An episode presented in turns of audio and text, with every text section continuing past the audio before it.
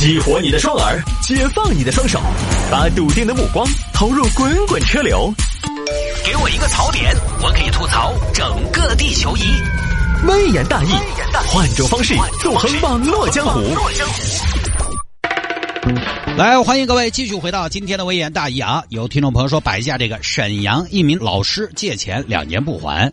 这个到处都是借钱不还的，你看老师借钱两年不还，就性质相对比较严重。这个我们就简单说一下啊，就是沈阳铁西区临空一校班主任李老师，最近呢被曝光，从二零一八年九月开始向学生家长借钱，借钱。请问是菊花妈妈不？哎呀，李老师你好，啥事儿啊？最近呢，我那个我就我家里人呗做手术，那玩意儿需要钱呢，我这手头老拮据了，啊。李老师，家里谁做手术啊？就咱妈吗？咱妈把我拉扯大，你你说我就干了这教书匠的工作，工作倒也不错，但挣不了几个钱。说是你看现在说是说人类灵魂工程师，我就寻思吧，我这现在工程师的待遇他也太低了点哎呀，李老师，你这么一说，我就你这么一说，我就老惭愧了。你说你们人类灵魂工程师反倒是家徒四壁啊，反倒我一个矿老板纸醉金迷，惭愧呀。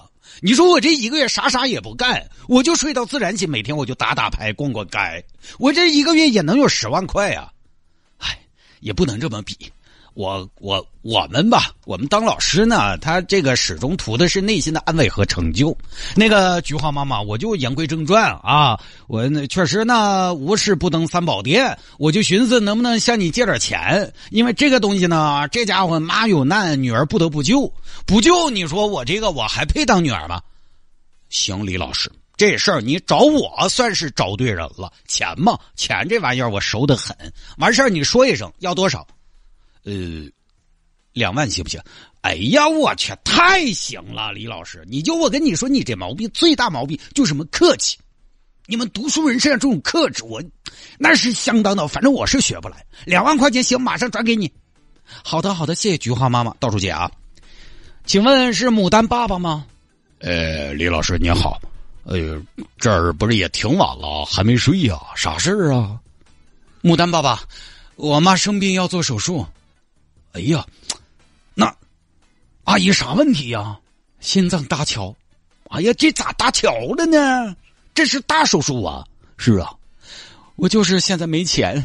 其实按理说呢，我都不应该向你们开口，因为你们毕竟是孩子他们的家长。我生怕说大家觉得要挟你们，但是我确实啊，我这没办法了。牡丹爸爸，就是我相信你也有妈妈的，谁说不是呢？呃，老师，我懂你的意思了。您是说需要钱是不是？就这个意思，行，咱都有嘛。我跟咱们家孩子也经常说，要把李老师当妈妈一样看待。李老师的妈妈就是谁？就是你亲奶。李老师，你放心，你妈就是我妈，我们都爱她。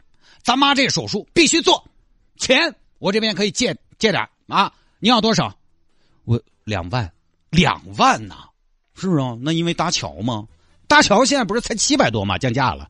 牡丹爸爸，咱妈问题比较严重，医生说一座桥啊搭不好，他得整个立交桥，啊，你这是要整个西直门啊？行，反正前后借了不少钱，说的是马上还，结果呢就开始拖。李老师，最近咱们家孩子这个表现怎么样？挺好啊，挺好是吧？啊，那就行。哎，这个牡丹爸爸还有事吗？嗯，就是我李老师，我想问一下。哎呀，完犊子了！我得去一趟校长办公室。这样啥事儿？咱们下学期开学的时候报名再聊。哦，行行行行行行。哎，那个李老师，我来了解一下情况。哦，菊花妈妈呀，菊花最近这个表现老好了，功课完成也挺不错。就总的来说呢，孩子学习有了一定自觉性，然后完了呢，这个课堂纪律也不错，也爱帮助同学，尤其喜欢帮助别人。这孩子我就说乐善好施，别人有困难二话不说就站出来出钱出力，慷慨解囊。哎呀，我跟你说，有一次一个家里比较困难的同学向他借了两块钱没还嘛，你们家孩子硬是绷住了没要。我问他为什么不要，人家说什么？说一方有难八方支援。我的零花钱可能就是他们的救命钱。哎呀，我当时那我作为老师，我就觉得有这样的孩子，我作为老师感到骄傲，我就老感动了。这个咱们应该说，你们家长是起到了非常非常好的表率，一定要坚持，知道吗？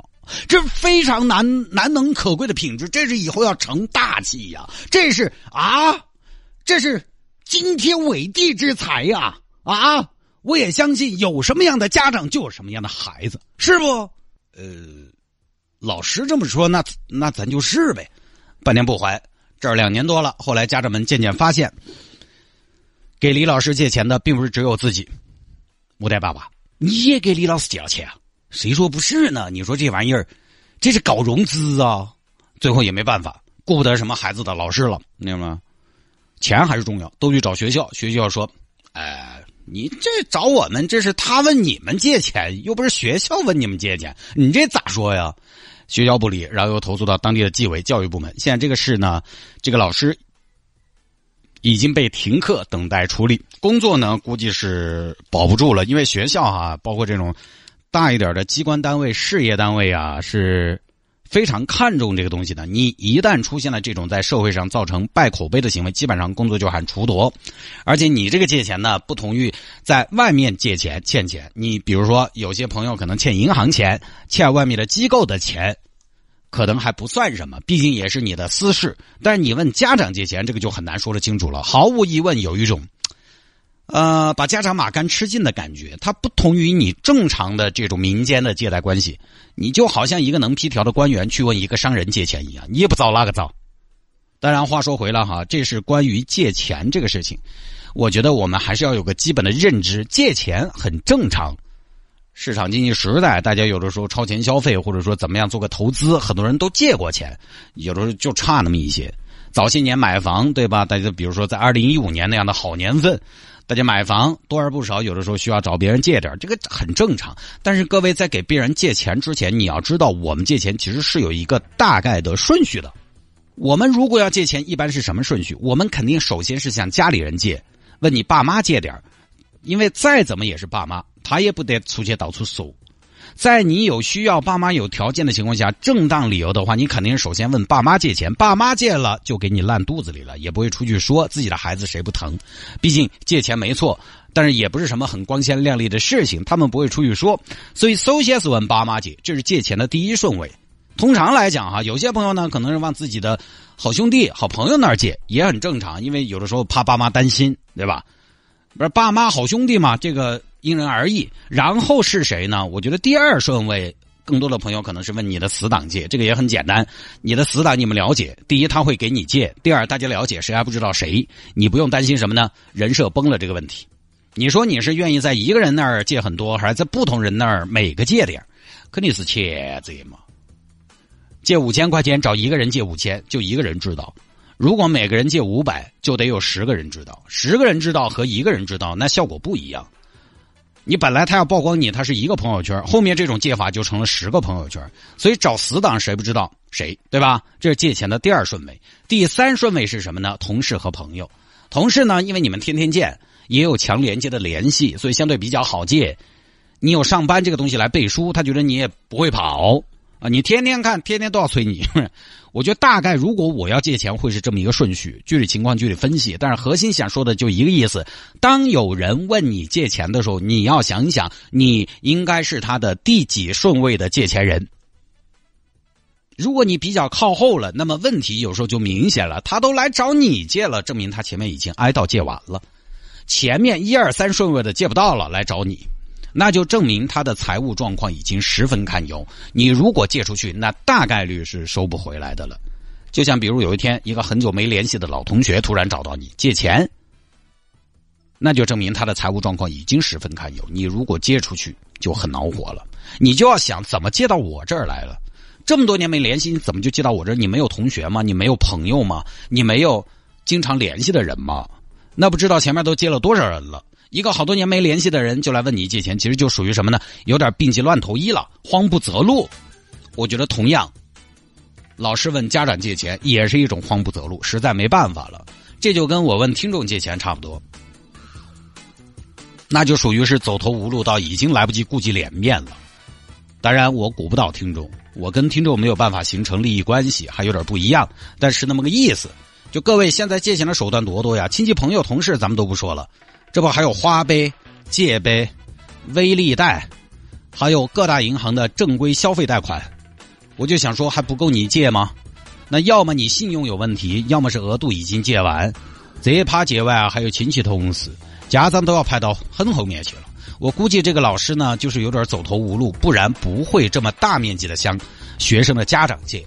反正关于借钱这种事情呢，我这辈子其实说实话没太被被人问借钱，因为我因为我前面说了借钱的顺位嘛，父母、死党、同事、朋友。你看我女儿不问我借钱，毕竟才六岁，还没到那一天。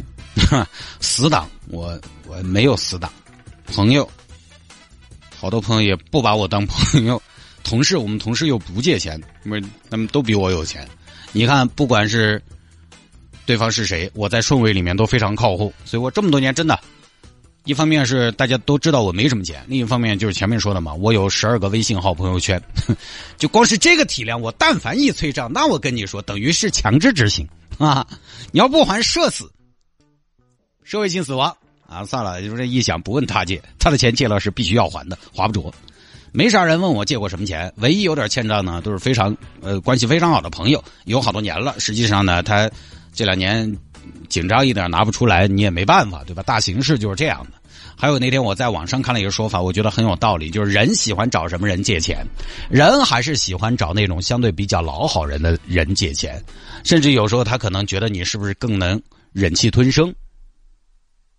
但是我显然不是这种人设，也不是什么老好人，就跟我们加微信一样，加我的听众呢比加大新的要多一些，而且呢，加大新的朋友一般都是过经过脉的，有什么事情要问要咨询，他不得跟大兴打野招呼，其实就跟大家平时的人设有关系。我呢，因为我也大爷这档节目，我还是我觉得我更接地气一点。哦，跟跟大家走得更近，大兴呢，那个品质生活老在那儿，对吧？挂着，大家就觉得没什么事儿，就不要去打扰人家，然后就就就这还不是我扮演的是老好人的角色，呃，当然我也不是什么老好人，因为我还不老，所以啊，你越是善良，越是心软呢，可能借钱不还的也越能把你拿得死死的，他越是好向你开口，因为你好说话，他就有恃无恐。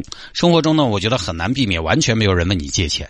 尤其有的对吧？朋友说个家里人生病啊，做手术啊，这些你你一听这些理由，哎呀，心里边也不是滋味你说这么多年朋友，这么多年同学，对吧？这些呢也很让人同情共情，也不好对人家那么的无情。但是借吧，好像对自己也挺无情的。一般怎么办呢？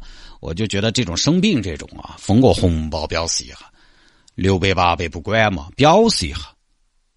哎呀，确实屋头我们现在也没得大钱。哦，一点小心意，就是给咱妈的。我觉得也表示了，但是也不至于拿一大坨钱出来借出去，承担借钱没得地方还，不得给你还的这种风险。到时候万一不还，又来心痛。呃，然后完了呢，对方也没什么好说的，对吧？我都给你封了红包了，那比如这种事情，我可能送个小红包。当然，老师不能收礼啊，但是我就举个例子。我即便是给个小红包意思意思，我不要了，我可能借钱，我都要好生考量一下。